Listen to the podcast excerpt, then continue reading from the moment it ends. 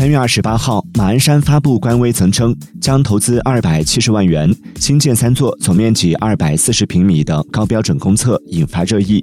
三月三十号，马鞍山发布官微通报，近日我市拟建三座公厕项目引发关注。今年初，相关单位提出了项目建设初步方案，目前该项目仍处于向社会公示、征求群众意见阶段，尚未进入最终审批程序。从初步审查情况来看，该项目确实存在造价估算但偏高的问题。下一步，我们将从严审查审批。